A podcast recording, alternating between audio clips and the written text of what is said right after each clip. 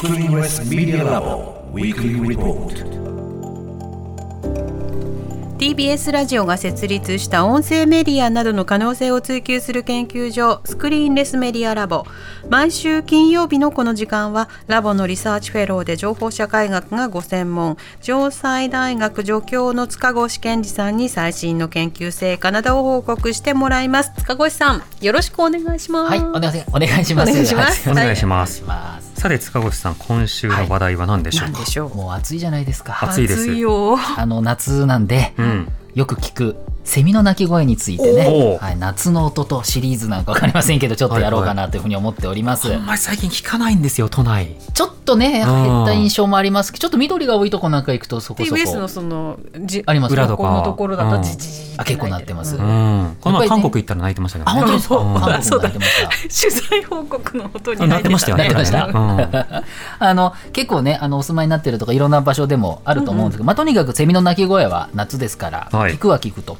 でねセミはあの筋肉を収縮させて膜を振動させることで音を出す。ティンバルという独特の器官を使って鳴き声を出すそうなんですけれどそもあともう一つはねあのセミというのは実は鳴くのはオスだけなんですね。オスだけ。はい、カエルとかコオロギもそうなんですけれども、カエルもそうか。はい。あのやっぱり基本的にはオス同士の競争なのかあるいは、まあ、メスへのアピールっていうことですね。これが考えられるということであとやっぱり特有の周波数とかリズムの変化パターンで鳴くっていうことで、まあ、自分の情報だったり、まあ、個体種の情報をいろいろ伝えているというふうに考えられています。え中でもですね今日はあのつくつく帽子ですね。うんこちらあの非常に鳴き声が特徴的ということでしかもですね鳴き声がパートごとにあのちょっと変わるんですよね。つくつく帽子というのは。ほうほうほう。ほうそれについてですねまあそういう意味を意味について実証した研究があるということで。あ泣き方に意味があるってこと？そうですね。パートにこうパートにごとに異なる意味を持つっていうのを実証した研究がありまして。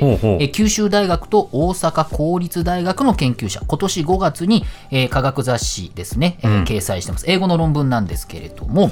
あのちょっとパートが変わるんですけれども、つくつく帽子ねどんなんだったかなというのもあると思いますので音を用意しておりますのでぜひ聞いていただきたいと思います、じゃあどうぞ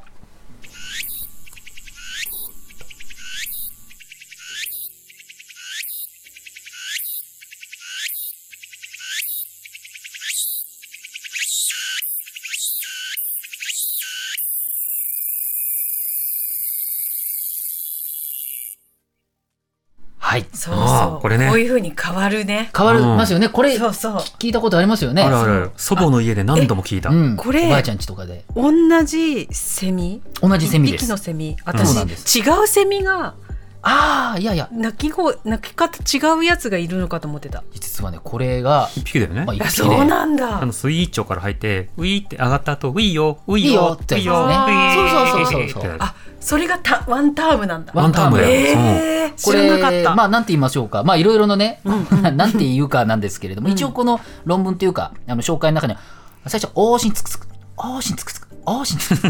おーしんつくつく」かな。でまあそう書いてあるんですよ。九州大学とかいう僕はですね。スイーチョだと思うんだけど。徐々に速くなってあの途中で「つくえー」とかって言ってうんうん「つくよーしつくよーしつくよーし」最後「チー」って言って作り直あとはねしたのかなって言って終わっていくっていう。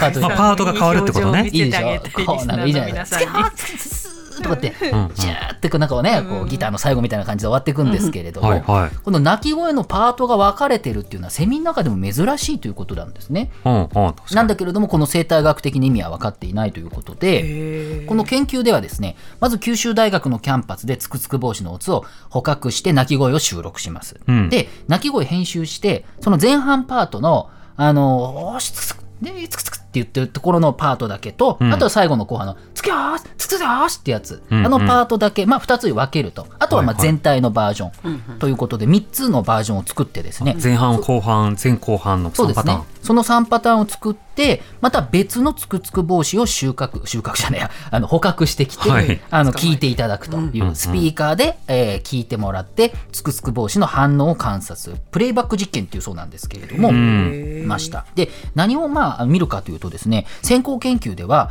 つくつく帽子のオオスが鳴いている際にですね、はい。近くのベスのオスがですね、短くギーッと鳴る、鳴くんですって。短くオスがギーッと近くで鳴くんですよ。へーこのね、あの研究者はこれを分かりやすく愛の手っていうふうに呼んでるんですね。ほうほうほう愛の。手英語の論文なんですが、愛の手って書いてましたね。愛の手って。水みたいな。そうよギみたいなよよみたいな、来ましたうんみたいな、まあ、ギなんですけど、短いギなんですけれども、へで、この3つの音に対して、実験ではこのね、パート3つのあるパートで、どこでその愛の手、ギが入るのかっていうのを、うんうんえー研究したということなんですね。面白い。いですよね。うで結果ですね、えーやっぱりその鳴き声全体と,、えー、と前半パートに対してより多くの合いの手が入ったつまり、まあ、前半パートのおーしんつくつくって言ってるところに、あ非常に多くですね合いの手ギーッと鳴くっていうのを、えーまあ、他のセミはしているということが分かったっていうことなんですね。うんうん。であのその今回はやっぱりその前半と後半でその合いの手を入れるタイミングがまあ全然違うんだっていうことは分かったと。うん。そういう意味でパートの違いが実証できたという実験になってるわけですね。はいはい。あのなので、まあ、ものすごく何かが解明したっていうとまだもうちょっとかかってるんですけれどうも、んまあ、パート分けはセミの中でも意識されているとうんそういうことですね。いうことまでわかるわけですね。はい、そして、まああのまあ、実際その合いの手がどういう意味を持っているのかっていうのは今後の課題ということだったりしてますね。あとはやっぱりそのメスの反応を見てメスはじゃあこの合いの手があるとかないとかパートごとでどういう反応をしているのかっていうことも、まあ、今後の課題かななんていうことは論文でも書いているんです実ね。験の始まりだね。はい、でここであのこの論文の中でもあのちょっと参考文献に挙げられているんですけれども、んまた別のあの日本の研究者による論文がありましてそれは去年の論文だったと思いますけれども、はいじゃあこの合いの手何なんだろうということで一応3つの仮説は提唱しているということなんですね。うん。あのどれもあのまだ確立されてないんですけど一つはやっぱ競争仮説やっぱ競争なんだと。相手の鳴き声の効果を低下させるとかあるいはギーって鳴くことで、まあ、びっくりさせて相手を飛び刺さしちゃう、逃がしちゃうっていうようなこと、あ、なるほど。なんか騒いでるやつがいるから、うるせえって言って追い返すみたいなそうそうそうです。タイプのやつ。まあまあまあ競争ですよね、コンピートするっていうことだと思います。でもう一つの仮説が二つ目スニーキング仮説というもので、うんうん。スニーキングっていうのはですねこっそり盗むみたいな意味を持っているなんですね。これどういうことかというとその合いの手のギーっていう音はですね、まあ鳴き声の最後の部分を最後もほらなんかギーってなってるじゃないですか、うん。うんそれをこう模倣したようなもので、えー似てるということなので相手の鳴き声を利用して、えー最後の部分だけ見見せてあのえうるさい疲れるじゃないですか、うんうんうん。セミも鳴くの、だから誰か鳴いてもらって最後のところ模倣してうちここですみたいな。あであ、モテる人のそばに行っそうそうそう。て、効率的にメスに接触する。もう自分の手柄にするってこれスニーキング仮説という。まあもちろん仮説ですよ。これ調べるとあのなんかあのお魚にも放生といってあの、まあ、精子を放出するっていうことで、うんうん。その卵にかけてるわけですよね。それそれをあの横から入ってきて、まさに自分のあの精子をかけてね、俺もみたいな。そう俺もみたいな、これまさに横取りというか、はいはい。そういうのスニーキングっていうそうなんですけれども、うんうんまあ、それをやってるんじゃないのかと。セミモと。セミもスニーキングしてるんじゃないかっていうことなんです、ね。そういう説ですね。これ説二つ目。ですね。競争説とスニーキング説。そうそう。でもう一つがまあ協力仮説ということ。で協力はあの一緒にやるというその名の通り自分も協力してうん。相対的に多くのメスを集めようじゃないかということであー。オリエンタルラジオみたいな感じだね。あっちゃんかっこいいって言いながら、とか言いながらあ 盛り上げて。慎吾さんも一緒にみたいな。みんな集まってくるみたいな。そうそうまあこんな感じででも競争にしてもスニーキングしても協力仮説にしてもなんかこうそれぞれちょっと独立した感じになっていてまだどれなのかは分からない。もしかしたら全然別なのかもしれないんですけれども、ん。まあそんな仮説も出ながらですねじゃあやっぱりその音に対してどういうふうにじゃあメスが反応する。もあるいはメス関係なくオス同士の戦い合いの中でパートが変わってるんじゃないかっていうのも考えられますよね。気になるのが、はい。前半後半分けて片方しか聞かなかった。とにかくとりわけ前半しか聞かなかった人人というかセミ？はい、心配しないのかなと思うんですよ。ああ。いつやられたみたいな。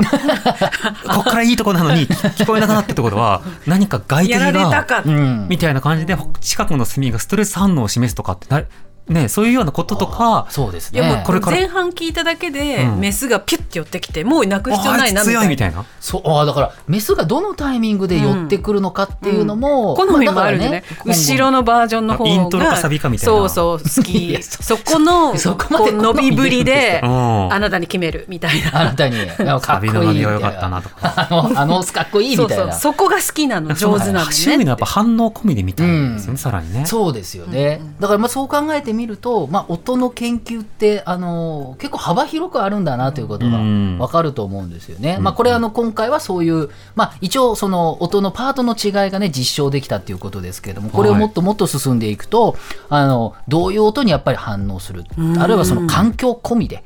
相手のオスなのかメスなのかということですね。まあこういった詳しいこと、まだまだいいんじゃ夏の風物詩のね、セミの音はまだ謎があって研究しがいがあるということで、なかなかね、進んでいただきたいかなまあそういう話でございました。はい。ツクツクボウシ耳傾けが出てきた今日のお話。そうだね。そうですね、そうしていきましょう。はい。